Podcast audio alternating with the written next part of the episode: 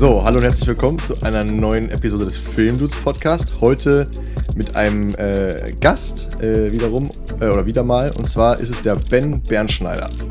Um zu verstehen, was wir hier so besprechen, würde ich jedem empfehlen, einmal Ben bei Insta abzuchecken. Er heißt da, also sein Handle ist da so wie sein Name auch äh, lautet, also Ben Bernschneider.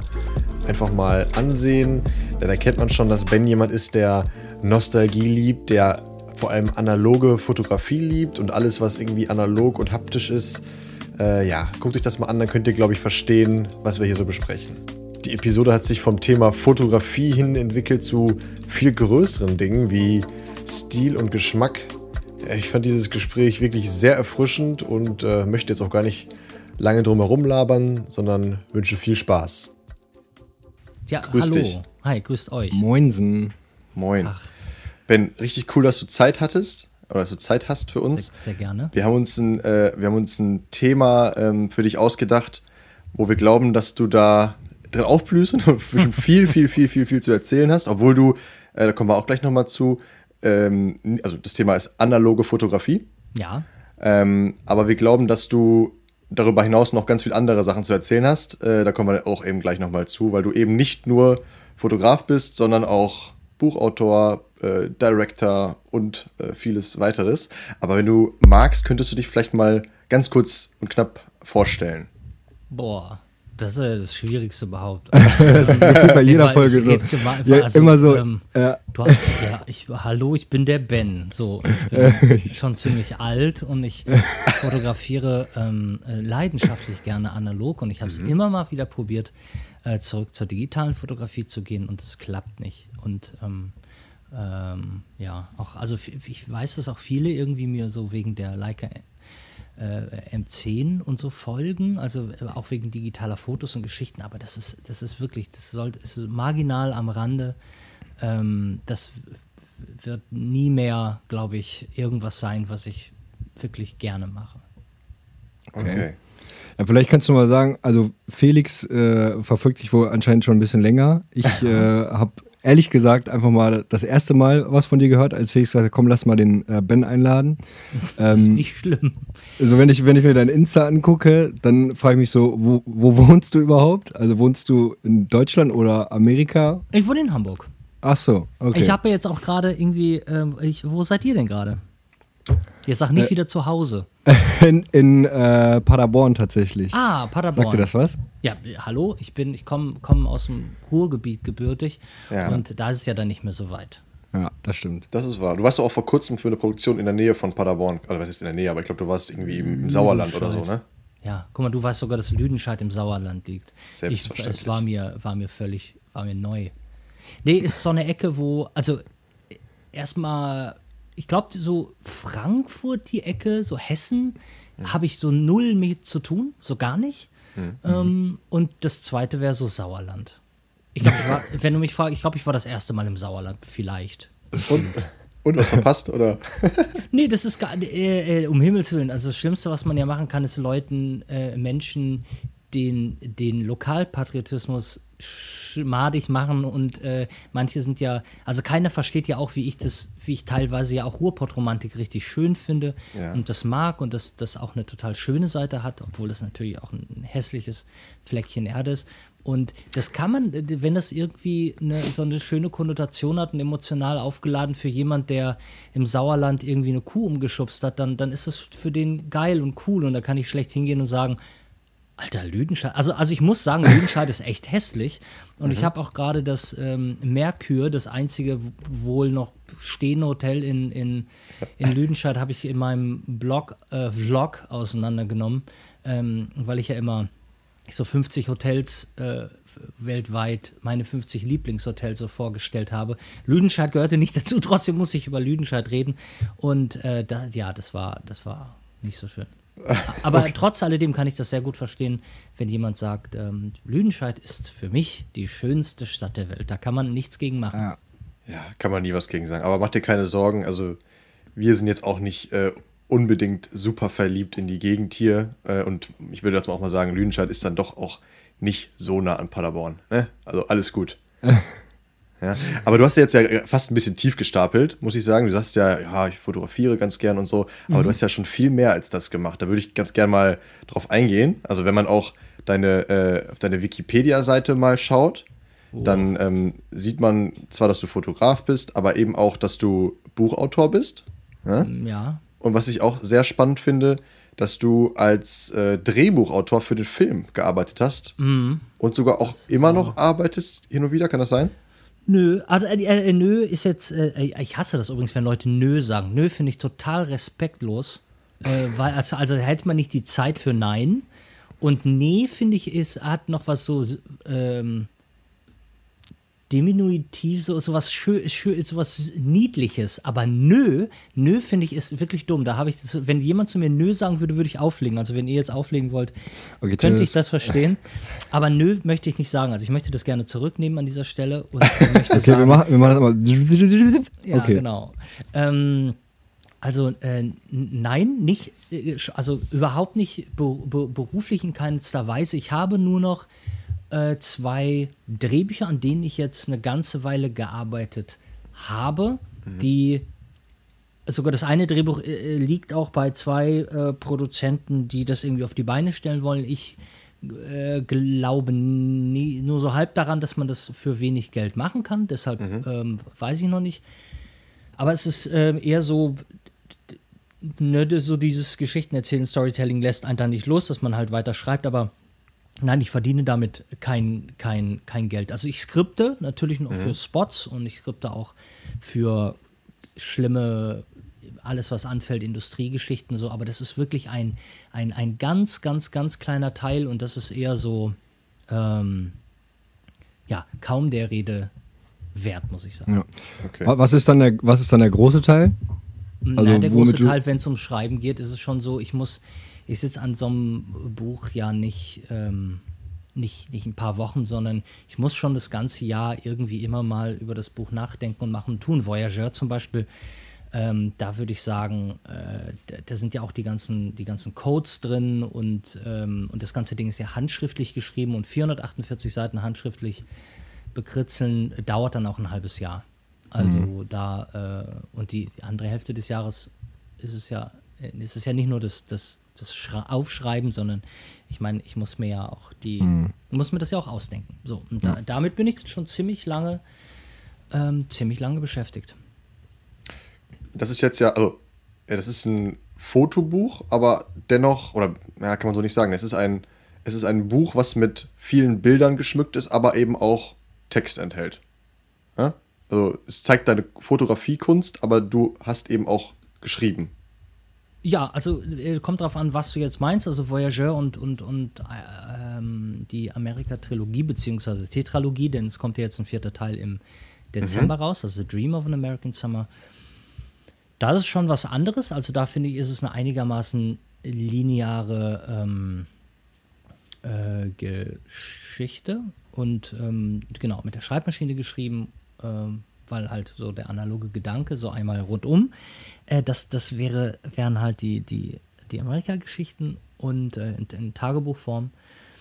Und äh, obwohl ich in Voyager wieder die Tagebuchform übernommen habe, ist es aber anders schon, finde ich, anders konstruiert und auch auf drei Teile angelegt. Die anderen Bücher, also Dream, Return, The End und, und ähm, äh, Tales, sind schon abgeschlossene Bände, würde ich so behaupten. Mhm.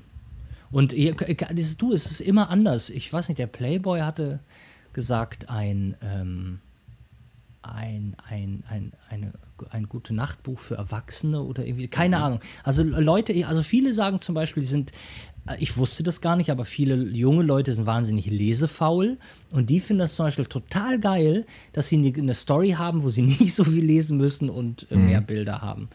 Äh, mhm. Vielleicht ist es, ist es halt so ein Mittelding. Vielleicht ist es ja, vielleicht ist es ein Buch für Lesefaule. Okay. Aber es sind schon alles deine Fotografien da drin? Das sind alles meine Fotografien da drin.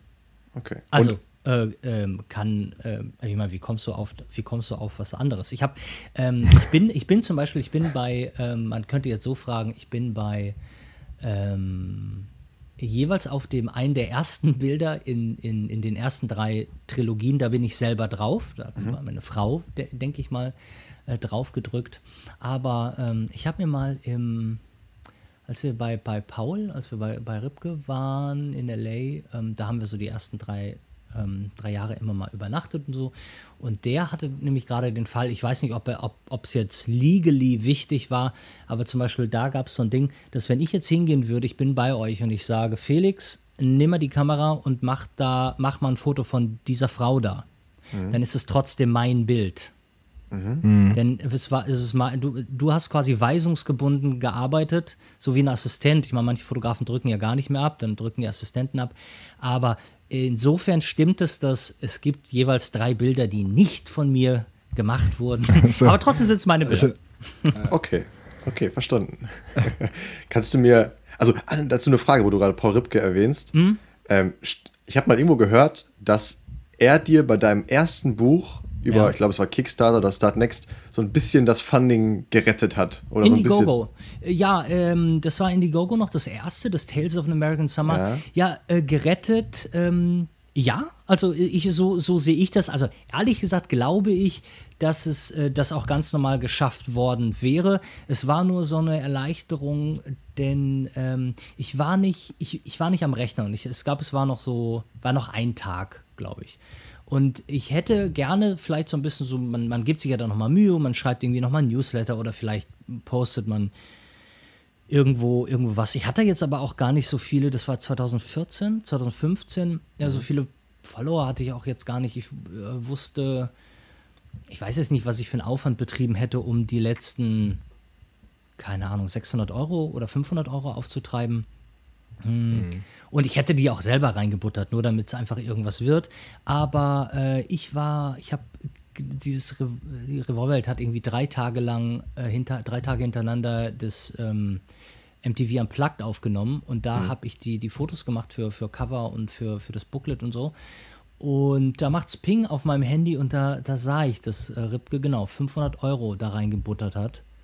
Mhm. Und äh, da waren wir ehrlich gesagt noch gar nicht noch gar nicht so dicke.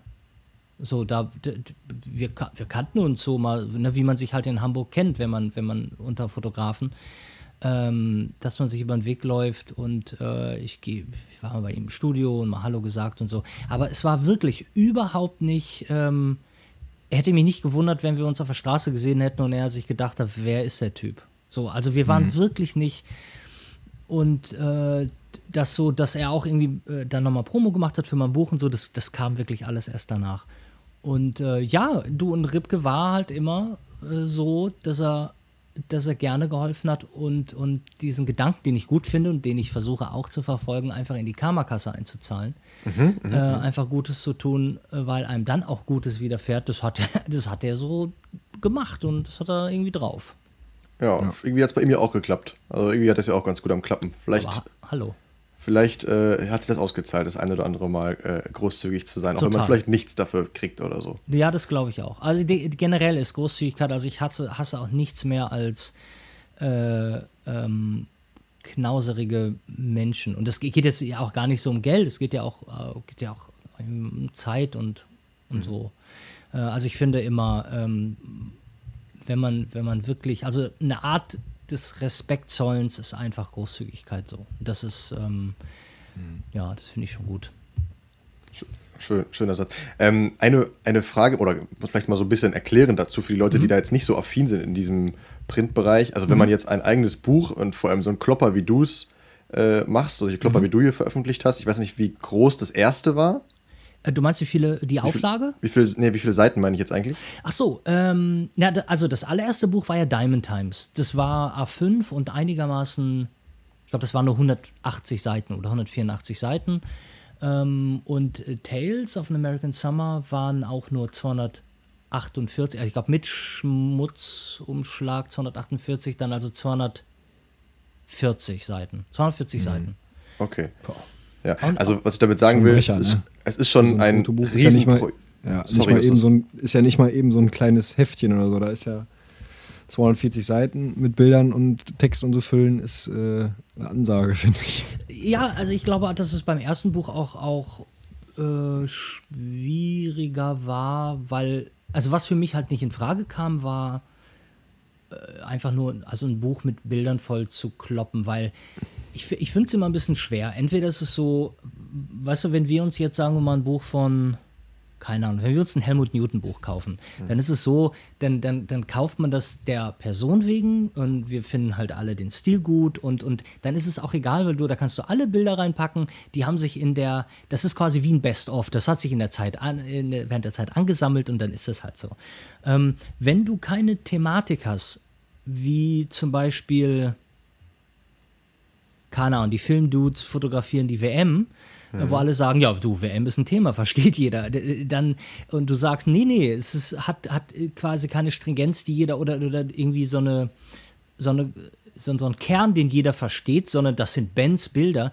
Ich finde es fast fast hochnäsig zu sagen, ja klar, ich packe einfach all meine Bilder in ein Buch und das wird dann schon jemand kaufen. Also warum? Mhm. So ja. und deshalb war es für mich halt nur unheimlich wichtig zu sagen, dass ich irgendeine naja, irgendeine, irgendeine Klammer brauche. Und da ich ja sowieso finde, dass du so Geschichten immer nur aus der kompletten Begeisterung und so aus dem, aus dem Manischen heraus machen kannst, war das so, dass ich ja kurz vorher all mein digitales Equipment verkauft hatte und gesagt habe, ich werde nie mehr mit irgendwas anderem shooten als mit analogen Point-and-Shoot-Kameras.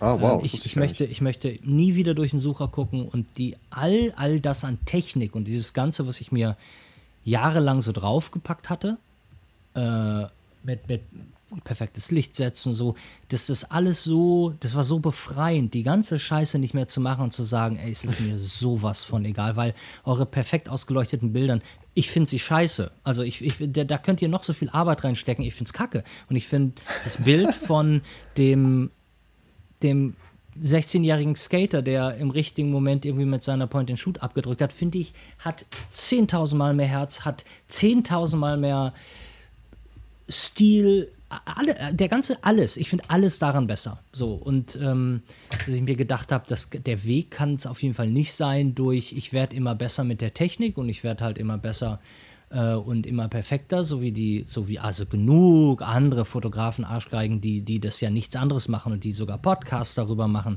und die äh, solche Sachen erklären. Und da kam für mich einfach so ein bisschen auch die die, die, die Trennung in, in, in, in verschiedene, also äh, äh, Entschuldige, das klingt nicht diskriminierend, dass ich jetzt sage, die finde ich alle scheiße und die finde ich alle gut, aber es war für mich schon so ein klares Bild, es hat sich ein besseres Bild geformt von, was ich an Fotografen, an Künstlern mag und was ich halt nicht so gerne mag, weil es einfach nicht wirklich mein Ding ist. Und ähm, ja, und da äh, war das so, dass aus dieser Begeisterung heraus wollte ich ein Buch machen, wo das Papier stimmt, wo das Buch so, also das Papier so Natürlich ist Papier analog, aber es fühlt sich halt anders an. Und es gab ein, ähm, bei Urban Outfitters gab es mal ein, ein Heft mhm. von den Namen vergessen von dem Mädel. Ähm, die ganz bekannte, ganz bekannte, die schon mit 14 war die Artdirektorin bei bei der L oder so, irgendwie bei irgendeinem Magazin okay. groß. Und die hat ihr eigenes, das bringt die, glaube ich, immer noch raus. Das heißt irgendwie ähm, äh, Yearbook, Rookies Yearbook oder so, oder Rookie mhm. Yearbook. Und das habe ich angefasst und, und ähm, weil ich habe gar nicht darauf geachtet, durch was ich da blätter. Ich habe einfach nur gewartet. Meine Frau probiert irgendwelche Sachen an und ich habe da so durchgeblättert und plötzlich dachte ich so, was ist denn das für ein Papier? Und dann habe ich da, äh, habe ich das Buch mitgenommen, habe unten ein Stück Papier abgeschnitten, bin zu allen Druckern gerannt, habe gesagt, was ist denn das? Und die sagten, du, das ist einigermaßen einfach, das ist ein Offset-Papier. Und ich habe gesagt, okay, Offset finde ich geil. Und dann fing, fing der erste Drucker an und sagte, ja, aber Offset ist natürlich nicht so gut für Bilddruck, weil ne, das Schwarz ist nicht richtig schwarz und das säuft ab. Und dann bin ich aufgeschnappt und gesagt, du bist nicht der richtige Drucker für diesen Job, weil du schon mal nicht verstehst, keine Ahnung hast, was schön ist und was nicht schön ist. Mhm. Ähm, denn das ist genau der Punkt, das ist schön. Weißt du, weil er fing schon wieder an mit, was ist perfekt für irgendwas. Und das ist, das sind all die gleichen Leute, die mit ihrer technischen, von der technischen Warte auf äh, null, einfach das mit null Emotion sehen und einfach auch nichts spannend finden. Die, ja, und dann hatte ich einen Drucker und der war ganz begeistert. Der so, geil, wir drucken auf Offset-Papier, auf Saposet Premium und genau dieses Papier, geil, da habe ich Bock drauf. Und wir haben uns sehr gut verstanden und ich hatte einen extrem guten Preis. Und nach mir sind von Pascal Kerouche mhm. ähm, und äh, Benhammer und keine Ahnung, zigtausend Fotografen, äh, übertrieben jetzt, aber ich glaube acht Fotografen und neun Fotografen, die mich gefragt haben, Ben, wo hast du äh, dein Buch gemacht? Die sind alle zu Marc, äh, Marc Siebmann gegangen. Siebmann Druck hier in Hamburg, kann ich nur empfehlen. Ähm, äh, ja, also, aber um, jetzt habe ich schon wieder eine halbe Stunde geredet. Wollte ich nicht, ich wollte dir nur ganz kurz sagen, dass aus dieser Begeisterung heraus zu sagen, ich mache irgendwas, was im Kern analog ist. Also ich schreibe alle Texte auf Schreibmaschine. Wir mhm. nehmen dieses analoge Papier, wir verstärken noch dieses analoge Gefühl und machen, ähm, geben neben den Fotos so ein bisschen das Schwarz, indem wir das halt auf diesem Saposet Premium drucken und lassen das natürlich ungestrichen, also nicht irgendwie da hochglanz und vor mhm. allem, wir nehmen auch kein Hardcover, sondern wir machen halt so ein so ein Heft, irgendwas, was, wenn du ein paar Mal durchgeblättert hast, auch anders aussieht, was irgendwie lebt. Ja, okay. Und äh, das hat ehrlich gesagt, ähm, äh, ja, das ist sehr gut angekommen. Ja. Ich habe das, glaube ich, mal, anderes, ich das, ne? das glaube ich, mal irgendwann in einem 25-Hours-Hotel oder so mal, äh, mal liegen gesehen. Es ist halt äh, tatsächlich so, dass ich das so, das ist so eine, eine eigene Haptik. Mhm. Ne? 25 also, Hours, ja, das ist ja lustig. Nee, ist das The George hier in Hamburg, die haben eine ganze Kiste geordert und die überall da ausgelegt. Das weiß ich. Ich habe aber letztens keins mehr gefunden. Also ich finde es eigentlich ganz schön, dass die Leute die geklaut haben. Ja, das ist immer ein gutes Zeichen. ja. Warte mal, The George, das kenne ich auch. Das, ist doch, das hat doch eine sehr gute äh, Bar, oder? Eine bekannte ja, ja, Bar. Genau. Also, Jakayo oder so? Du, kann sein. Also Jakayo ehrlich Bar? gesagt, ähm, ich, das ist nichts, äh, wo ich jetzt so, ich hänge da nicht rum, aber, ähm, und die Zimmer sind auch ziemlich klein, aber dafür ist es das geschmackssicherste Hotel, würde ich behaupten, in Hamburg. Mit, okay. Zusammen mit dem Atlantik. Okay. Wir wollen jetzt auch gar nicht, gar nicht über, über Schade, schade. Würden wir doch mal über Hotels reden, finde ich viel spannender, aber gut. Obwohl, das ist ja auch dein Gebiet. Da können wir gleich nochmal kurz drüber sprechen. Ja, klar. Aber einmal nochmal, weil das ist ja genau das Thema, was du gerade äh, behandelt hast. Also übrigens, also wir sind happy, wenn du solche Monologe hältst. Ähm, und man kann ja auch sehr gut zuhören übrigens. Ja. Ähm, aber das ist ja genau das Thema. Also dieses, dieses Imperfekte und ähm, äh, ja, ist das vielleicht das, was die analoge Fotografie ausmacht? Also eben nicht, Total. eben nicht, dass es halt ein perfektes Bild ist technisch, sondern dass es vielleicht irgendwas vermittelt. Kann also man das so was, sagen? Äh, äh, äh, ja, aber ich glaube nicht, dass es durch die unbedingt durch die Imperfektion äh, entsteht. Also ich kenne ich kenn Leute, die also was Schönes eigentlich an meinen so an meiner an meiner Followerschaft mhm. ist, dass die, die meisten von denen kommentieren jeden Tag. Also ich lerne diese Leute seit sechs Jahren kennen und die sind bei jedem Buch wieder mit dabei. Und ich, ich also das ist eine, eine irgendwie eine treue mhm. Freundschaft, eine Klientel, die, die, äh, die und die mich immer fragt und die von Anfang an dabei. Und da sind ganz viele, da kann ich dir 30, 40 zeigen, die ganz am Anfang sich für die Fotografie interessiert haben und durch mich in diese analoge Fotografie gerutscht sind. Und mhm. da sind auch welche dabei, viele, die machen immer noch total beschissene Bilder und nur analog. Also das ist es nicht, ne? Es ist, es ist jetzt nicht so, die Bilder werden jetzt nicht, ähm, deine Bilder werden jetzt, ich finde ich, nicht geiler, wenn du sie analog fotografierst, aber ich glaube, der, du wirst schon mal eine Sache los. Die Bilder sind, also es, du, ihr würdet mir ja zustimmen, es gibt ja es gibt ja unterschiedliche Gründe, warum Bilder äh, bewegt und still kacke sind. Also das mhm. ist ja, zum einen gibt es die technische Seite, wo zum Beispiel, wo ich sage, ich kann diese, ich kann die digitale Reproduktion der Farben, die finde ich kacke, wenn man sie halt nicht anfasst und, und schön macht, äh, irgendwie mit, keine Ahnung, mit Lights, Presets, wie auch immer. Ähm, ich finde die Schärfe geht mir tierisch auf den Sack und noch nicht mal, wenn du in der Kamera oder sonst wo die Schärfe versuchst rauszunehmen, äh, ich finde, es braucht noch einen Filter und es braucht noch was anderes, um das angenehmer zu machen. Äh, das ist ja dann schon mal die technische Seite. Und da finde ich schon mal, da, da kann man einen Pluspunkt bei mir holen, indem man halt, äh, klar, indem man einen ähnlichen Geschmack hat und das auch so sieht und sagt, äh, nee, nervt mich auch alles und ich finde, dass die digitalen Bilder per se schon mal, äh, Entschuldigung, analogen Bilder per se schon mal besser rauskommen. Aber es hilft trotzdem nicht, wenn du immer noch den gleichen scheiß Geschmack hast oder einfach nicht, nicht, nicht, nicht, nicht weiß, was äh, ein Bild schön macht. Und meist, da ich, rede ich immer mit, mit Jocelyn auch drüber, mhm. äh, dass wir finden, dass der ein guter Fotograf wählt halt nur anders aus, weil wir drücken ja alle 10.000 Mal drauf.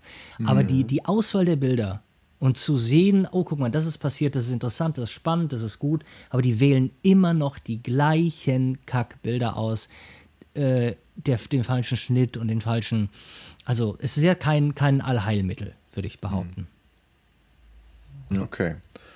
Aber es ist ja schon per se erstmal viel aufwendiger. Also ich glaube, du entwickelst ja auch selber und scannst auch selber und so weiter, wenn du es digital mhm. verwendest. Es ist ja schon eine ganz andere, also ein ganz anderer Aufwand, den man betreibt, oder?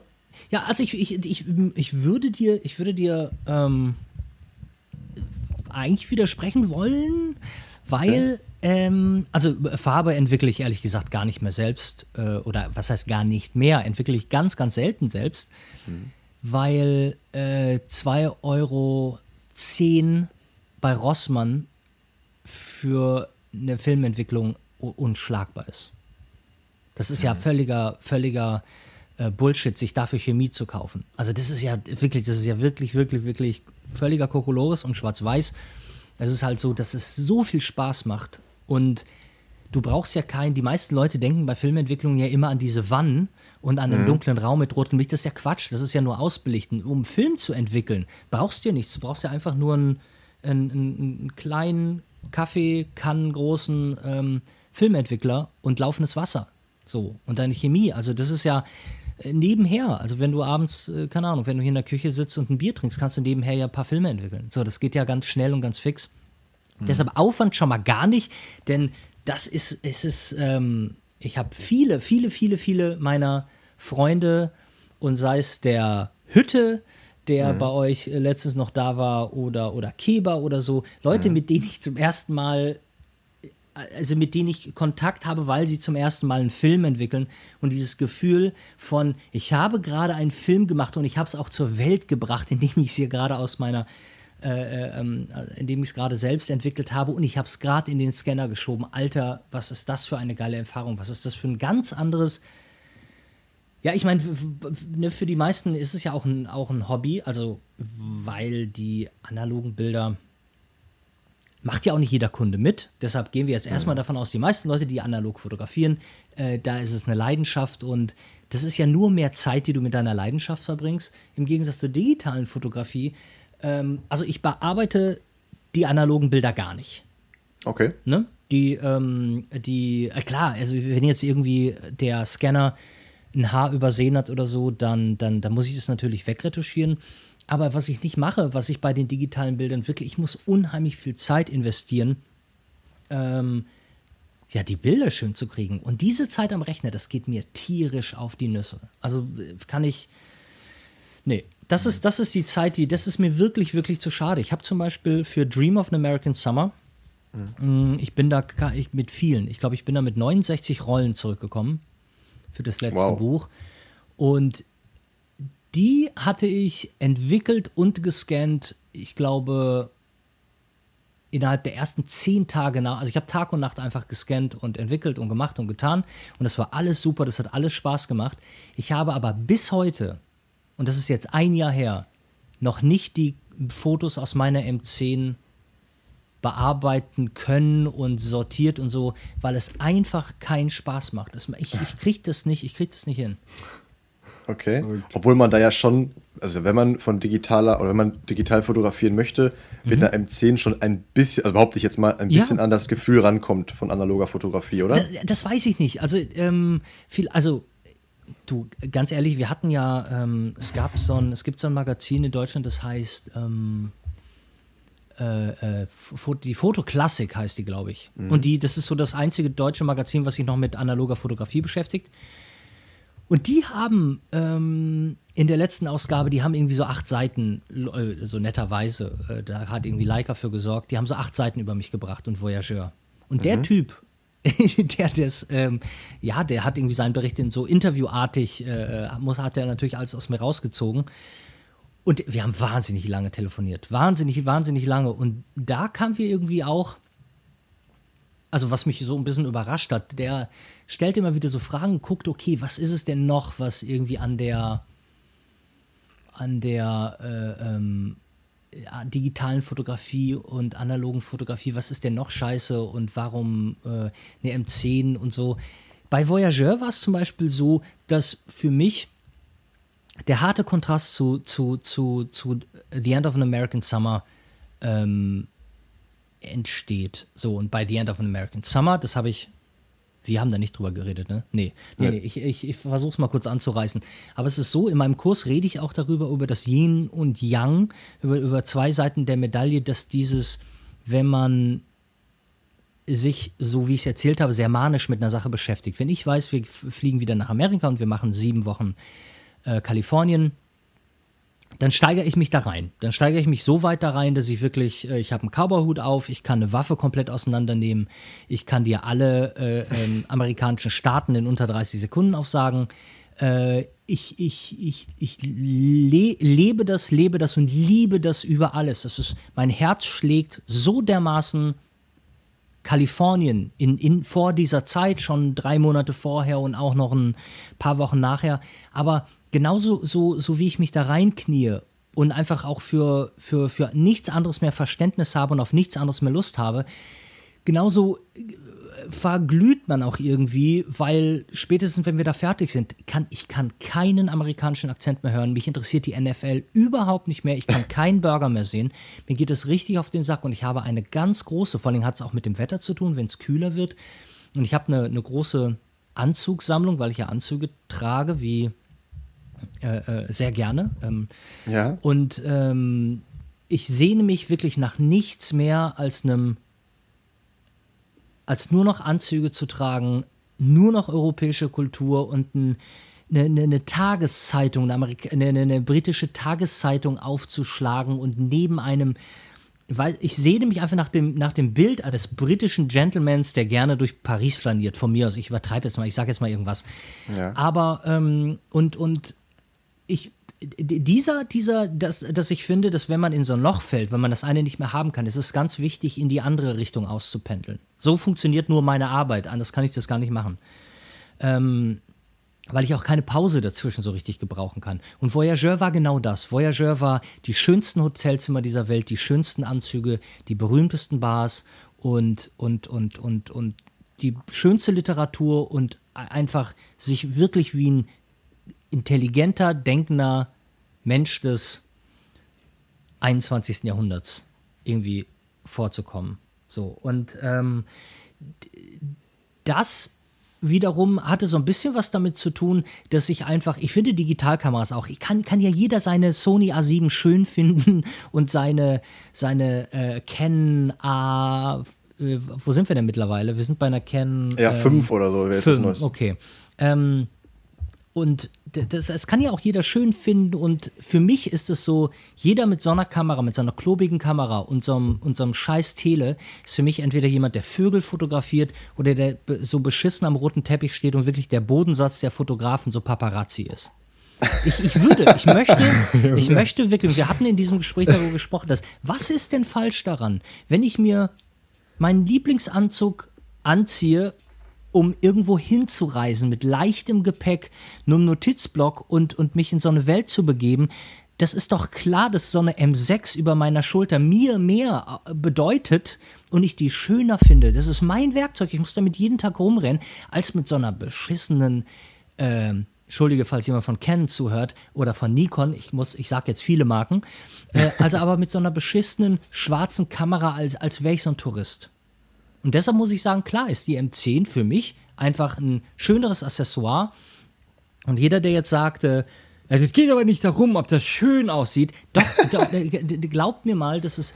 Äh, wir, wir reden von einem sehr ästhetischen Beruf und wir reden von ja. irgendwas, wo das mit reinspielt. Warum, also warum soll denn das, womit ich den ganzen Tag rumrenne, scheiße aussehen? Ja, man hat doch bei dir das Gefühl, dass du das komplett lebst. Ne? Also diese ganze Ästhetik, also nicht nur das, was du vor der Kamera hast, sondern ja, wie du gerade schon gesagt hast, du steigerst dich da komplett rein, kleidest dich ja, so ist, ja. und so. Das ist irgendwie, also ich finde das wahnsinnig spannend gerade.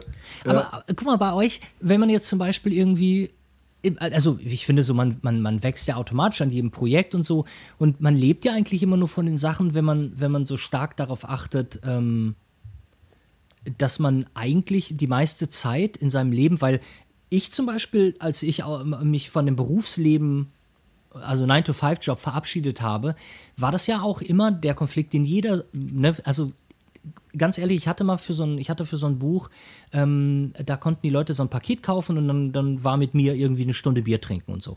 Mhm. Und das haben ganz viele gemacht und die, ich dachte immer, es gibt so ein paar Leute, die haben so eine Liste dabei und die stellen Fragen über die Fotografie. Und dann versuche ich so, so, so viel wie ich kann zu helfen und wir reden darüber. In letzter Zeit hat, da bringt nicht einer eine Frage über die Fotografie mit. Die Leute jammern eine Stunde lang darüber, wie unzufrieden sie mit dem Job sind und dass sie gerne was anderes machen würden und dass sie gerne irgendwie, ähm, und dann reden wir darüber. Und es ist immer der gleiche Konflikt, den ich da halt so äh, sehe und bemerke, aber den Leuten geht es nicht schlecht genug. Mhm. Weißt du, ich, ich glaube, dass es den Leuten einfach noch nicht mies genug geht. So, das ist der, der wichtigste Punkt für mich, ist, dass äh, klar, man soll erst jammern, wenn es weh tut. Jammern ist ja auch gut. Man, man reflektiert ja und sagt, oh, weißt du was, irgendwie bin ich gar nicht so gerne Maurer, ich würde gerne Fotograf sein. Klar kann ich dann sagen, Alter, dann mach das doch. Weißt du, ich meine, ich habe einmal geblinzelt, seit ich 18 war und meinen Führerschein gemacht habe, ich bin jetzt 44. Wo ist denn diese Zeit hin? Die ist weg. Die ist einfach so weg. Möchte ich, das möchte ich irgendwie mit 63 in so eine scheiß Rente gehen und dann gucke ich zurück und ich habe in einem Büro gesessen 50, 40 Jahre lang. Das geht, ich meine, das, klar, es gibt Leute, die das ganz toll finden, schön finden. Das wäre für mich, also allein die Fantasie, da fangen meine Hände an zu zittern und, ähm, äh, und ich muss mich übergeben so. Und dieses, die, wenn du das noch nicht musst, wenn du keine Tinnitus, keine Gürtelrose, wenn dir nicht schlecht wird, wenn du nicht irgendwie Migräne bekommst, aber also irgendwelche Ausfälle, dass dein Körper dir, dich wirklich überzeugen muss zu sagen, Alter, kannst du bitte mit deinem Leben irgendwas anfangen, dass du dich nicht mehr aufs Wochenende freuen musst. Dass du dich einfach auf jeden Tag freust, weil du sagst, Alter, ist mein Leben geil. Mhm. Und das ist ein, Recht. Und, und ich meine, weißt du, wenn du dich nicht darum kümmerst, wer soll sich denn darum kümmern? Es geht ja keiner zu dir und sagt so, Felix, Justus, ich würde euch wahnsinnig gerne jetzt mal irgendwie die Möglichkeit geben, damit ihr glücklich in eurem Leben seid. Ich gebe euch jetzt hier einen Scheck und dann äh, verlasst doch bitte die Arbeit, die ihr macht. Und ähm, das wird nicht passieren. So. Und die, die, die, ja. die, du musst dafür sorgen. Und ähm, wenn ich nur wüsste, was du mich gefragt hast, dann könnte ich jetzt auch den Bogen spannen. Ähm, zu dem, äh, das weiß ich jetzt nicht mehr so ganz, aber ähm, nee, ich glaube, ich wollte einfach sagen, wenn du sowieso darauf so erpicht bist, äh, du musst ja, du musst ja ein bisschen, wenn du sowas vorhast und irgendwie das Gefühl hast, ey, warum bin ich denn unglücklich? Warum, was gefällt mir denn an meinem Job nicht? Oder was gefällt mir an meinem Leben nicht? Dann, dann ist es ja essentiell, dass du einfach mal darauf achtest, mit welchen Leuten hänge ich denn gerne ab? Was ist das, was mich fasziniert? Zu welchen Leuten schaue ich auf? Ähm, was machen die? Was ist schön im Leben? Und dann passiert das ja so automatisch, dass du äh, all das, so wie ihr auch, also alle visuellen Jobs, finde ich, äh, leben ja davon, dass du immer mehr dazu addierst, was du visuell schön findest. Und ich glaube, dass es so ist. Umso mehr du dich für irgendwas begeistern kannst, desto mehr hast du, also hassen ist ein scheiß Wort, aber desto mehr, also desto weniger hast du übrig für andere gewisse Dinge. Mhm. Weißt du, du kannst in der Mitte fahren und sagen, ja, ich, ach, so, so, so richtig für, ähm, 30er Jahre, äh, keine Ahnung, ich sage jetzt mal irgendwas, Autos aus den 60er Jahren interessiert mich nicht so, aber weißt du was, ich finde die, ich finde, ich finde auch die Autos nicht besonders schlimm. Je mehr du deinen Geschmack definierst und so mehr du die Schraube anziehst, dass du sagst, oh, was für ein geiles Gefühl, dass ich weiß, was mich glücklich macht und dass ich ähm, also, dass mich das richtig so begeistert und du so ein Hoch hast, desto mehr hast du natürlich auch bei anderen Sachen tief. Weil ich habe zum Beispiel, ich habe ich hab, ich hab so wenig Verständnis für natürlich dann so, wenn manche andere Leute sich anziehen und neben mir im Flieger sitzen oder, oder keine Ahnung, oder bei der, an der Poststelle und ich gucke an denen runter und die haben so, so dünne Fahrradfahrschuhe von Venice oder weiß der Geier, aber so Sachen, ja. die, die kein Mensch jemals tragen dürfte, anhaben, äh, wo ich dann so denke, warum hängst du noch so an deinem Leben, wenn du dich so anziehst? Ähm, dann, dann, dann ist es so, dass man sagen könnte, Alter, das ist sehr dumm von dir, du bist sehr oberflächlich. Ähm, das stimmt nicht. Oberflächlich wäre, wenn ich ihn dafür anmachen würde oder wenn ich das irgendwie bewerten würde. Das tue ich nicht. Ich merke nur, dass mir das so wahnsinnig auffällt, dass je mehr du entdeckst an schönen Dingen, desto mehr entdeckst du leider auch an Scheiße. So wie eine Hotellobby, wenn ich mir vorstelle, in meiner Fantasie, ich würde gerne in eine Hotellobby, an denen Menschen, die davon Ahnung haben, die wissen, wie man Licht setzt, wie man Inseln in so einer Lobby vorbereitet, wie, wie eigentlich fürs, fürs, du zahlst ja auch ein bisschen dafür, dass jemand Geschmack hat und ein Auge mhm. dafür und du kommst da rein und denkst, wie geil. Und wie kaputt macht es bitte, wenn jemand in seinen scheiß Neon-Shorts da sitzt ähm, und, und in hässlichen Männerfüßen, in verkackten Flipflops. So, das ist, weil, das ist so, das wird ja für eine Klientel gemacht, die das zu schätzen weiß. Und irgendwann gehörst du automatisch zu dieser Klientel, weil du gemerkt hast, das ist schön, das ist irgendwas, was mich berührt, das ist irgendwas, was mich, was ich cool finde. Und da, dafür finde ich aber es scheiße, wenn mir jemand dieses Bild versaut, indem er äh, mit einer, keine Ahnung, mit, mit einem Fettbauch und seinen äh, Flipflops äh, Burger essen brüllend durch diese Lobby läuft. So. Also.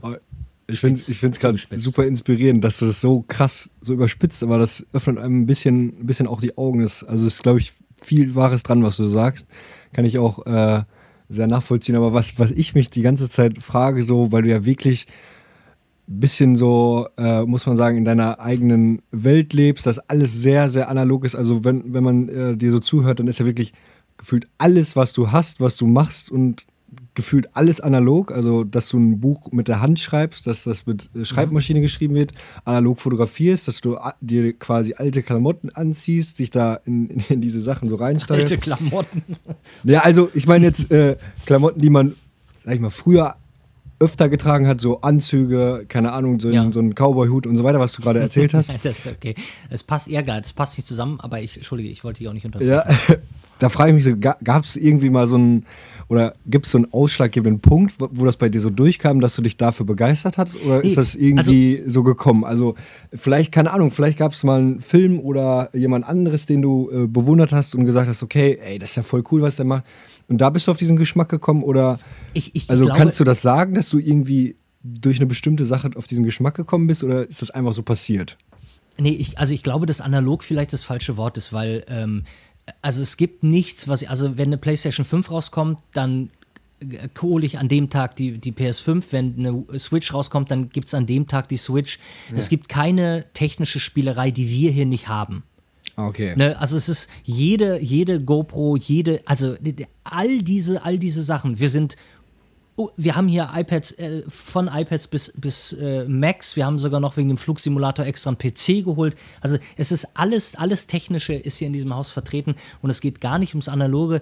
Es geht nur ähm, bei irgendwas, ich glaube, dass ich eine unfassbar, eine ziemliche Ehrfurcht vor Dingen habe, die die Zeit überdauert haben, weil sie mit Qualität gefertigt wurden. Okay. Wenn ich eine 16mm Kamera in der Hand habe und ich weiß, dass aber in dem globalen Spar, Geiz ist geil, Scheißwahn, ähm, wo man nicht gesagt hat, ja, ich, ich, ich, ich weiß, warum ich mir einen Burberry-Mantel für äh, 1800 Euro kaufe, weil ich den auch noch in 40 Jahren schön finden werde, sondern äh, ich muss Hauptsache billig, Hauptsache Dingsbums. Ich habe einfach keinen Respekt vor schnell zusammengezimmerter Scheiße, so richtig. Und mhm. ich glaube, dass ich viel in meinem Leben so äh, ähm, also das, was natürlich auch zu einem Geschmack, finde ich, führt, der sich formt, ähm, dass ich sage, eine schöne alte Schreibmaschine, die funktioniert ähm, mhm. und ein schöner Füllfederhalter, möglicherweise, keine Ahnung, oder ein schöner Stift,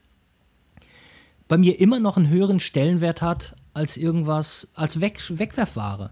Das glaube ich, das ist eher so. Und ähm, äh, ich habe zum Beispiel, ich meine, ich bin ja, ich bin, ich bin, ich bin nostalgisch, das auf jeden Fall. Also ich mhm. glaube, ich glaube. Das ist, glaube ich, das richtige Wort. Ja, ja, ich glaube auch. Nostalgie ist gut, ähm, aber zum Beispiel meine, meine Hauptnostalgie gilt den 80ern. Und in ja. den 80ern war ja alles immer noch digitaler, noch höher, noch weiter. Deshalb dieses ganze Neon und Atari 2600 und ähm, dieser ganze Kram, das hat bei mir einen unfassbar hohen Stellenwert, der eigentlich nicht zu dem Stellenwert des ich würde sonst sagen, die nächste große Etappe meiner Liebe sind die 60er, mhm. ähm, was halt Design angeht. Und das, das widerspricht sich gar nicht. Das, ich finde, das muss immer so in, in, in irgendwelchen Projekten, in Sachen, die man macht, das muss immer so verarbeitet werden. Ähm, also ich bin auf jeden Fall so, dass ich, wenn ich mich für irgendwas begeistere, dann muss ich das da muss ich da was produzieren, da muss ich das verarbeiten. Also ich bin jetzt nie jemand, der gut äh, nur konsumieren kann. So. Also wenn ich was konsumiert habe, weil, weil mir das total äh, gut gefällt, dann äh, muss ich da auch was drüber machen. So, das, mhm. Oder ich würde gerne. Weil vielleicht einfach nur, um diese Liebe zu teilen, um Leuten zu zeigen oder zu sagen, ich meine, warum, weißt du, warum mache ich meine scheiß Instagram-Stories mit, mit 80, viel 80er-Jahre-Kram, mit 60er-Design? Ich glaube, das ist alles so, weil ich, weil ich das einfach, diese Liebe, die ich dafür so empfinde, dass ich die gerne teilen möchte. Und das ist, wir haben alle als Menschen so, so eine Art Zugehörigkeitswunsch oder Gefühl. Ich freue mich total, wenn jemand irgendwie äh, dann mir schreibt und sagt, Alter, Finde ich auch total geil. Das ist schön. Das ist einfach, ich glaube, kein Mensch ist gern, gern alleine. Und ähm, ich glaube, dass man auch viel produziert, um einfach so ein, naja, um so einen Raum um sich zu schaffen, in der man in dieser Nostalgie nicht alleine ist, vielleicht. Mhm. Das ist ja irgendwie, das, also in, dieser, in der aktuellen Zeit oder in den letzten Jahren ist ja voll oft, was allgegenwärtig ist, so dieses Thema so Fast Fashion, irgendwie Konsum und das spricht ja, also das, was, dein, dein Ansatz ist ja komplett dagegen. Also du, du sagst ja äh, sozusagen, ich kaufe mir dann lieber gute Sachen, die zeitlos sind, die, die ich irgendwie, die ich vielleicht auch weiter vererben kann oder so. Das, ich finde das mega inspirierend gerade, dass du jetzt sagen würdest, ey, ich laufe nicht zu, weiß nicht, Primark oder Pull and Bear, oder da würde ich, da würdest du wahrscheinlich dich lieber übergeben, als da reinzugehen, sondern ich gehe dann, ich kaufe mir dann halt vielleicht den äh, Trenchcoat von Burberry äh, wie du sagst, aber den habe ich halt irgendwie 40 Jahre lang. Also was, was ganz wichtig an der Sache ist, ne, das wäre, wenn ich jetzt sagen würde, ich gehe nicht zu Pull and Bear, ähm, das, das wäre auch, also ein wichtiger Punkt ist, das ist, also ich bin in keinster Weise in irgendeiner Form überheblich, weil mir A, das Geld jetzt, also ich habe jetzt, jetzt im Moment, ich habe keine 1800 Euro, die ich jetzt für einen Burberry Trench ausgeben könnte und würde. Ähm, und ich, ich, ich kaufe auch ganz normal bei HM meine Basics und so. Ne? Also das ist nicht so, als würde ich, als ich das nicht tun. Weil das Problem ist zum Beispiel auch, jemand, der kein Geld hat, ähm, also ganz wichtig für mich ist, dass dieser Geschmack nichts, nichts mit deiner monetären Situation zu tun hat. Denn ich habe hier genug Leute, ich wohne in Winterhude in Hamburg, mhm. das ist ein sehr posches Viertel. Und die Leute, du siehst, dass die Leute, die Geld haben, und kein Geschmack, die erkennst du sofort. Und ich, mhm. habe, ich habe null Respekt für irgendwen, der irgendwas Teures trägt. Ähm, und ich, also ich meine, leider sollte man Menschen nicht schnell beurteilen, aber ich glaube, ich sehe ziemlich schnell, ob ich mit diesem Menschen was gemein habe oder nicht. Mhm. Und ähm, es ist, das ist so ein bisschen so wie ähm, die, jetzt äh, schaffe ich es doch noch, äh, irgendwas mit Hotels und Bars in eure Folge zu drängen. Aber es ist zum Beispiel so, es gibt ein, ein ganz, ganz berühmtes ähm, Hotel in Bangkok. Ähm, ähm, äh, das ist das äh, Oriental. Und das mhm. Oriental, ähm, es ist eine absolute ne, eine Instanz. Ganz, aber teuer leider auch. Also du zahlst ja schon deine 800 Euro pro Nacht. Äh, und die, da gibt es die Bamboo Bar. Und die Bamboo Bar ist die älteste und meistprämierteste Bar wahrscheinlich, die es überhaupt gibt. Es ist eine Jazzbar, die ist sehr dunkel und äh, überall hängen Fotos von Sean Connery, Roger Moore, wie alle Menschen da immer mal saßen. Und ähm, äh, da gab es diese Szene, dass ein, und bitte, bitte, falls hier jemand, der Russe ist, mir zuhört und meint, ich würde, im Himmels Willen, ich liebe alle Nationen dieser Welt. Es ist einfach nur faktisch so, ein sehr laut sprechender russischer, sehr großer Mann in, in kurzen Hosen und goldbehangen, als wäre es aus einem, wie aus einem Witzbuch, ähm, kam mit seiner Titten aufgepuschten Frau abends da rein, randalierte halt so ein bisschen vor der Tür und wollte rein. Und ein sehr kleiner, sehr kleiner, sehr schmächtiger, höflicher Asiate macht, äh, äh, äh, wirklich streckte den wie beim Football den Stiffarm aus und, und ich konnte es da nicht hören, weil er war dann vor der Tür. Man guckte nur durch diesen Glastüren und hat diesen Mann nicht reingelassen. Dieser Mann zeigte nach oben, was ganz klar war, ich habe die Suite da oben. Das ist nämlich eine komplette Etage, die dann sind wir bei 18.000 Euro die Nacht. Mhm. Dieser Mann hat da gewohnt und der verlangte, ich für mein Geld komme hier rein. Und der Typ hat gesagt, du, nein, das wirst du nicht, weil das Problem ist, ähm, wir haben da vorne ein Schild und wir haben darum gebeten, dass ihr zumindest, und das können die billigsten Schuhe der Welt sein. Äh, das können die, aber zumindest habt doch Schuhe an und habt eine lange Hose an, denn du versaust das, was ich meine. Du versaust das Bild von einer netten Runde, in der wir sein wollen. Mhm. Und das war für mich so, um Himmels Willen, wie schön ist das? Wie schön ist das, dass du dir mit Geld den Eintritt in diese Bahn nicht erkaufen kannst, ähm, sondern dass es andere Sachen gibt, die, die, die, die, die wichtiger sind. So, und ich denke auch, dass du ähm, dich mit 3,50 Euro extrem stilvoll kleiden kannst. Ähm, und ich, ich habe aber den größten Respekt davor, wenn jemand sagt, wenn jemand dieses Gefühl dafür hat und sagt, ich spare lieber vier Jahre, um mir meinen Traum-Trenchcoat zu kaufen. Ähm, also noch fast mehr, weil dir das so viel bedeutet, als wenn jemand sagt, Burberry Trenchcoat, ich kaufe mir fünf am Tag, wenn ich will.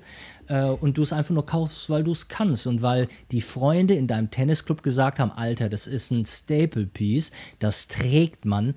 Ähm, deshalb glaube ich, das Beschäftigen damit ähm, macht es dann auch wert. Und ich bin, ich bin für Geld ausgeben. Also ich glaube, wie auch der liebe Karl Lagerfeld, dass du das Geld zum Fenster rauswerfen musst, damit es zur Tür wieder reinkommt. Mhm. Ähm, und ich glaube, dass du es in zu deinen Lebzeiten für all das ausgeben musst, was dir Spaß macht. Ähm, und, und für deine Lieben und Liebsten und Freunde. Ähm, und ich glaub, will nur nicht, dass, also ich, ich, ich, ich bin ganz, also ganz strikt dagegen, ne, zu sagen, äh, teuer ist gut, billig ist schlecht. Leider nur Gottes wird es unterstützt von es kann billig nicht anders produziert werden, als dass es scheiße ist. Und, ähm, und manche meinen auch, sie müssten eine Montclair äh, scheiß Skijacke, die so hässlich ist wie, wie, wie nichts anderes. äh, und, und da musst du irgendwie einen Price-Tag von, von 800 Euro oder irgendwas drauf machen. Und jeder, der so ein Ding anhat, ist der letzte Clown für mich. Ähm, das, also es, es, gibt mehr als äh, Geld ausgeben. So, das ist, das, das fände ich zumindest wichtig an dem. Und ich glaube, dass wenn man sich damit beschäftigt und äh, viele Leute haben ja auch Angst, irgendwie nachzufragen oder sich damit zu beschäftigen. Weißt du, das ist so ein, ähm, ja, wie als so, als, als, ja, ich kann ja keinem sagen, dass ich nicht weiß, womit ich das vielleicht mal kombinieren könnte. Oder, oder, oder so Leute, die sich gar nicht trauen, die sind irgendwie, ähm, jetzt im Moment popkulturell ist es ja so, du musst dich ja so anziehen, als seist du irgendwie aus, äh, aus, dem, aus dem Berliner äh, Scheißviertel. Also du, du musst ja so, als wärst du aus Marzahn. Äh, äh, du, du brauchst einen Brustbeutel, du musst mit Adiletten rumlaufen. Ähm, äh, wehe, du trägst irgendwas, was vielleicht zeitloser, hübsch ist. Das geht ja gar nicht. Das kannst du ja gar nicht machen. Und da gibt es auch Jugendliche, und das weiß ich, die mir schreiben, ähm, Alter, wo hast du den Anzug her? Also ich, dieser Anzug hat 130 Euro bei, bei, bei HM gekostet. Und äh, da gucke ich mir den Feed an und da sehe ich, dass der halt mit seinen Hip-Hop-Kumpels das aber niemals tragen dürfte. Und ich beobachte, dass der seit Monaten immer diese Bilder mag und, und mal fragt und ah, und das ist ein schöner Anzug und ah, schöne Schuhe und etc. Und da denke ich auch, Alter, ganz ehrlich, ich meine, vielleicht müsstest du mal dein Coming Out haben und einfach mal einen schönen Anzug anziehen, äh, anstatt irgendwie zum siebten Mal die scheiß Brudi-Adiletten äh, irgendwie, ähm, das, das, so, aber das, keine Ahnung, das, ich glaube, dass es ja. aber immer so war. Es gab ja, es gibt immer ein, ein äh, also auch Marken spielen ja mit dieser Unsicherheit so. Weißt du, und ich glaube, dass man sich diese Sicherheiten einfach dazu stehen. Und wenn du einen scheiß Zylinder tragen willst, trag doch einen Zylinder. Also ich würde mich, ich würde mal mich da nicht vom, von beeindrucken lassen, wenn irgendjemand meint, äh, nee, Alter, der und der, der, der, der, der trägt das auch und das muss ich jetzt machen, sonst kriege ich aufs Maul. Hm. Da kriege ich lieber aufs Maul und, und trage die Sachen, die ich mag. Okay. Ja, krass, ich finde es gerade so amüsierend, ne? Also. Ich, oh ich finde es krass, jetzt sind wir irgendwie von, von analoger Fotografie über deinen Werdegang hin zu was viel Größerem gekommen, irgendwie ja, Stil und Ästhetik. Ja, ja komm, dann äh, geh, geh, schnell einfach wieder zurück. Ich habe. Nein, ich finde das mega geil. Ich finde das mega geil. Ich würde tatsächlich, aber ich würde tatsächlich jetzt auch langsam schon zum Ende finden ja, wollen. Weiß nicht, Justus, ob du noch eine, äh, eine, ob noch eine Frage offen äh, ich habe hab mir nur gerade, woll, wollten wir nicht über, noch über äh, Filme sprechen, äh, die Ben gemacht hat? Oder wo er ja, seine Rolle bei den Filmen. Du hattest, Felix, du hast mir erzählt, dass er wie zwei Horrorfilme gemacht hat, war das nicht so? Äh, ja, äh, geschrieben, ne? Ah ja. Genau. Aber also, äh, du, das war einfach nur, das war einfach ein kurzer Ausflug. Ich hatte äh, nach der, nachdem ich Werber war, hatten ähm, Errol äh, Jaschilkaya, ein Freund mhm. von mir, ähm, der mittlerweile der beliebteste Dreh, äh, Tatort-Drehbuchautor Deutschlands ist. Ah, okay. Ähm, der hat, ähm, äh, er und ich haben eine, eine kleine Serie geschrieben, in der wir beide die Hauptrollen gespielt haben. Dann haben wir das aufgenommen und dann hat ProSieben angerufen und gesagt, äh, wir müssen mal irgendwie, müssen wir mal reden. Und dann haben Errol und ich ähm, Gonger geschrieben. Das war so ein Horrorfilm. Äh, Ja. Der, der, genau. Und der kam dann irgendwann auch richtig schön zur Primetime-Zeit auf Pro7. Und dann haben wir noch einen zweiten gemacht, der ist wahnsinnig gefloppt und dann äh, fanden uns alle total doof. Und ähm, dann haben wir noch einen großen Pro7-Zweiteiler gemacht, der wurde aber abgesagt ähm, in der Castingphase. Und bei Drehbuchautoren ist es immer so, du kriegst die Hälfte deines Geldes immer erst, also die zweite Hälfte, wenn die erste Klappe fällt, dein sogenanntes Buyout.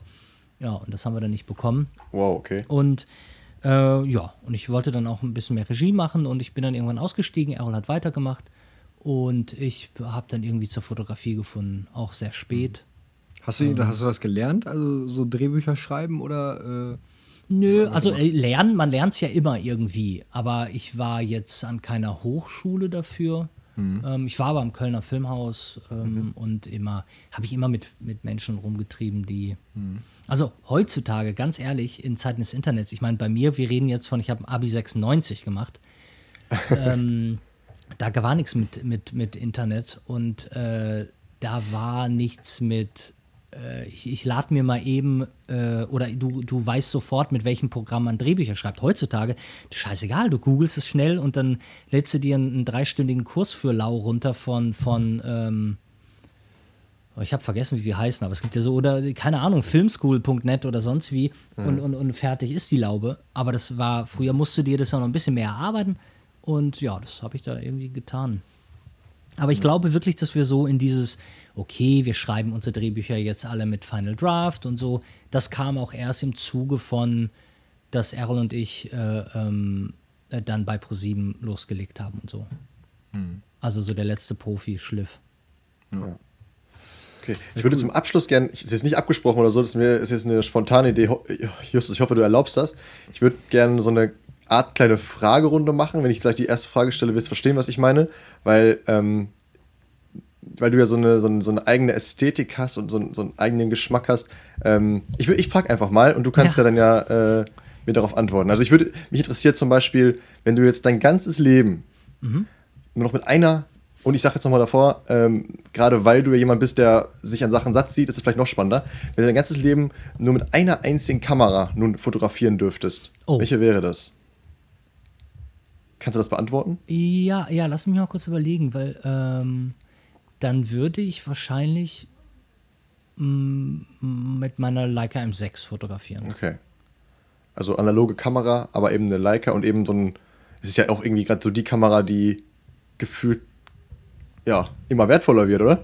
Die wird definitiv immer wertvoller und äh, mich fragen auch ganz viele immer, warum die M6 und warum nicht die M7 ähm, und warum nicht die M5, die natürlich ganz anders aussah. Ähm, äh, die, ähm, das ist auch immer, das ist vor allen Dingen auch schnell erklärt, weil die äh, M6 halt die einzige ist, die komplett ohne Batterien äh, funktionieren würde. Wenn du dein, dein das, die, das Lichtmessen äh, selber vornimmst, kannst du die ja auch noch betreiben, wenn äh, äh, Trump die, die nächste nächsten Nuklearkopf gezündet hat.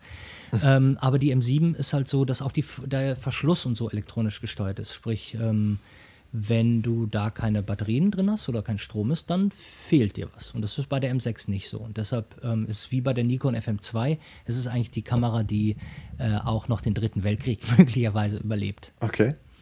Ja, gut, schöne Antwort. Ich habe noch zwei, drei solche Fragen. Bitte, hau rein. Ja. Ähm, wenn du, ich meine, du wohnst in Hamburg, also jetzt mal unabhängig von, von Geld und Jobs und bla bla Geil. bla. Gefällt mir jetzt schon, in welche Richtung das geht. Wo würdest du leben? Wenn es, also was, also wäre es Kalifornien, oder wo würdest du leben, wenn es Ja, Henrique und, Henrique und ich würden definitiv, also du hast es natürlich angesprochen, dass Geld keine Rolle spielt. Ja. Ähm, wir würden in West Hollywood definitiv leben und wir würden auch ein Häuschen in Palm Springs haben. Ähm, und wenn du mich so fragst, wir würden, de- ich muss definitiv, wir würden definitiv ein Apartment in Paris haben, denn Okay. ich kann den Wechsel zwischen, also Kalifornien, genau, LA und Paris sind die beiden Städte, in denen ich leben wollen würde. Okay. Okay, dann jetzt letzte Frage, ist jetzt wieder so ein bisschen was Materielles, aber das sagt, finde ich, viel über Geschmack und Ästhetik aus. Hau raus. Wenn du ein, ein Auto dein Traumauto? Gibt es ein Auto, was du besonders Oh. schön findest, was du dein ganzes Leben lang fahren wollen würdest? Oh, ja, weißt du, was das Problem bei, Fahrzeugen ist? Es ist meist so, ähm, viele Autos, die sehr schön sind, da ist es mit dem Komfort nicht so, nicht so, nicht so geil. Ja, okay. Ähm, und weißt du, was ich, ähm, da habe ich letztens noch drüber geredet. Ähm, kennst du dieses, ähm, du, du, wir verstehen als Deutsche ja nicht dieses, ähm, also zu Recht verstehen wir es nicht, aber wir verstehen ja nicht, dass die Amerikaner so an ihren Waffen hängen, ne? Und dass die sagen, wenn du mir das Recht, eine Waffe äh, zu tragen, nimmst, nimmst du mir ein Stück meiner Freiheit. So. Ähm, Die Deutschen, äh, wenn du den Deutschen mit äh, äh, Geschwindigkeitsbegrenzung kommst und sagst, nee, wir werden jetzt, äh, die, Au- auf der Autobahn wird maximal 130 gefahren und fertig, dann schreit der Deutsche, die deutsche Kartoffel schreit dann, der, der nimmst mir ein Stück meiner Freiheit. so. Und, ähm, Von der Helge Schneider. ja, ich, also, äh, und das ist genauso. Ich, ohne Scheiß, wenn ich könnte, ich würde sofort sagen, Alter, alleine für, für diesen Scheiß-Kommentar, ich würde sofort die Geschwindigkeit auf 130 herabsetzen. Ähm, denn ich, ich hasse, ich hasse Rasen. Wie die, also wirklich wie die Pest. Ähm, und ich hasse auch schnelle Autos wie die Pest. Deshalb würde ich wahrscheinlich, wenn ich ähm, ein- mein ganzes Leben in einem Auto verbringen müsste, dann wäre es ein wahrscheinlich größeres Auto und es wäre wahrscheinlich ein SUV, weil, also das Auto, was man hassen muss, äh, ein, ein, ein Stadtpanzer, einfach weil das vom Komfort nicht zu übertreffen ist. Ich kann viele Sachen damit transportieren und ich habe bei dem Auto nie das Gefühl, dass ich schnell unterwegs bin. Ich bin nämlich nicht nah am Boden. Ähm, und ja, so. Äh, ich glaube, das müsste es dann sein, weil ansonsten würde ich mir natürlich einen, einen Aston Martin DB5 äh, wünschen, alleine für meine James Bond-Affinität. Ähm, aber du, ich kann in dem Wagen ja nicht, du, wie, wie wie in einem Porsche, weißt du, dass du, du kannst ja, du kannst ja nicht bis an dein Lebensende in so einem Ding sitzen, du kommst da ja nicht mehr raus. Und deshalb Okay, dann- deine, dann- muss ich deine Frage, kann, kann dir kein schönes Auto nennen, ich kann dir ein Auto nennen, wo ich auch mit äh, 80, wenn ich so alt werde, noch aussteigen kann. Okay, da hast du die Frage jetzt mit sehr viel Weitblick beantwortet. Ja, ich ich. hätte jetzt getippt, dass du sowas, sowas sagst wie, weiß ich nicht, einen alten 911er oder einen alten Jaguar E-Type oder so. Alles, alles wunderschöne Autos würde ich gerne äh, dann in Palm Springs. Ich würde, ehrlich gesagt, würde ich, glaube ich, ein, ein Citroën DS. Ich würde eine, eine, eine Göttin würde ich mir, glaube ich, in Palm Springs vor die Tür stellen. Das ist dieser, dieser eckige Enten, aus so einer Ente oder so. Dieses Fahrzeug ist das, ne? Nee, das ist ein Déjà-vu. Oh. Nee, ein, ein äh, äh, das ist, ähm, weißt du nicht, wie ein, wie ein, ähm, äh, wie ein Citroën DS aussieht? Offensichtlich nicht. Äh, Äh, ich google es äh, jetzt. Ja, genau. Google den mal. Äh, Ah, das ja, das ja, ja, okay. Schönste, ein, einfach das Schönste, was französische Autobauer. Jetzt kannst du ja keinen Franzosen mehr kaufen, die sind ja alle scheiße. Aber äh, damals, das war das französische Auto schlechthin. Und äh, Alain Delon in seinen äh, wunderschönen Film, die ihr alle kennen solltet, ähm, ist meist eingefahren. Ja, habe ich äh, große, äh, große Sympathie, hege ich dafür. Okay. Sag mal, Ja, hast du Ben- denn mal in, in meinen Bam Bam Tapes, da gehen die Fragenrunden, hör mal, das sind das 25 Fragen, die wie aus der Kanone geschossen kommen. Ich dachte jetzt, du, du machst so ein bisschen äh, angelehnt daran. Nee, ich hätte, du- ich, hätte du vor, ich hätte das vorbereiten sollen. Das kam jetzt gerade so spontan, weil wir über diese ganzen Sachen, über diese, ich sag jetzt mal, materielle Dinge oder, oder ja, über Geschmack und Ästhetik gesprochen haben. Deswegen kam das jetzt, kam das jetzt gerade hoch. Ähm, Ah ja, verstehe. Naja. Beim nächsten Mal müssen wir es länger vorbereiten. Aber ich fand es trotzdem sehr Unbedingt. aufschlussreich. Habt ihr denn Autos? Fahrt ihr denn irgendwelche Autos? Ja, aber sehr, beide sehr pragmatisch, muss man sagen. Also, äh, ja, da ich, muss halt Kameraequipment rein. Jo. exakt, exakt. Ja. Also, warte mal, komm, ich errate das jetzt. Ähm, es sind also Kombis. Niemals errätst du das. Aber ja. Kombis? Kombi? Mm, Bei mir ist es eher so ein, ja, Touring. kann schon eher ein Transporter sagen. Also, aber kleiner Transporterwagen. Ein kleiner Transporterwagen. Äh, VW oder Mercedes? VW. okay. Ja, dann, Dann wird es äh, jetzt einfach. würde ich sagen, ähm, ah nee, obwohl, weißt du was, ich weiß bei VW gar nicht, wie er heißt. Der heißt nicht Vario, wie heißt der denn? Äh, oh, scheiße, ich weiß es nicht. Aber oder, oder so ein T4. Nee. Also ist kein, ist kein Transporter, also ein Transportwagen eher, also ein Nutzfahrzeug. Ein also Caddy? kleines. Ja. Echt? Ein Caddy? Cool. Okay. Ähm, und, und wer war denn das jetzt? Justus? Ja, ich. Felix und Justus. du? Bei, bei, mir ist es ein, bei mir ist es ein Kombi, äh, Ja. sehr pragmatisch. Ähm, ja, rate, rate, ja, rate gerne mal. Aber ich glaube nicht, dass das viel über mich Passat. aussagt.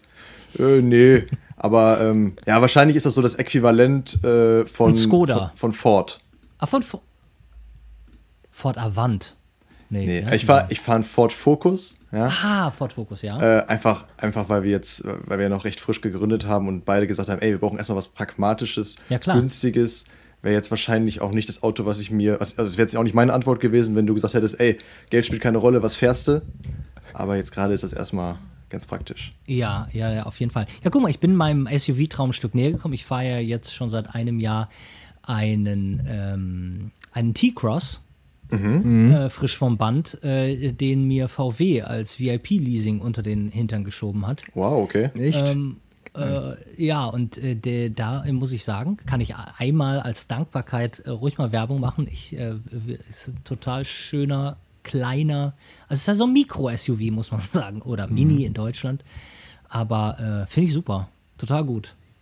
Ja, ich kenne den, aber der ist, dann warst du ja wirklich der Erste, der den bekommen hat, gefühlt, oder? So ziemlich. Ich habe, ähm, ähm, ich glaube, der, der, genau, den gab es seit sechs, sieben Wochen. Ich hatte das auch gar nicht verfolgt, aber ich finde den T-Rock halt total scheiße und finde den T-Cross aber so schön, ähm, dass, äh, ja, irgendwie, irgendwie kam das so zusammen. Um unsere kleine VW-Freundschaft. Das war ganz schön. Cool. Ja, Ben, ich würde Ja. sagen, wir beide drücken dir die Daumen und wünschen dir, dass du irgendwann äh, ja, in Palm Springs dein, dein, dein Anwesen hast und damit Dann lade ich euch ein. mit einer G-Klasse rumfährst. Ja, Bitte. freuen wir uns drauf. Super. Wahnsinnig gerne. Und ja, also war wirklich ein richtig, richtig geiles Gespräch. Habe ich so jetzt nicht erwartet. Den, Nee, hätte ich jetzt den, auch nicht die. Richtung. Och, das, das, guck mal, das ist doch nett. Mega. Das ist doch schön. Ja, Männer, dann, dann äh, sagt mir mal Bescheid und ähm, dann ähm, sehen wir uns da draußen. Sehr gerne, sehr gerne. Ben, mach's gut, danke für deine Zeit. Mach's gut. Danke Und auch. Einen schönen Ciao, Tag ciao. euch. Tschüss. Ciao, ciao. Tschüssi.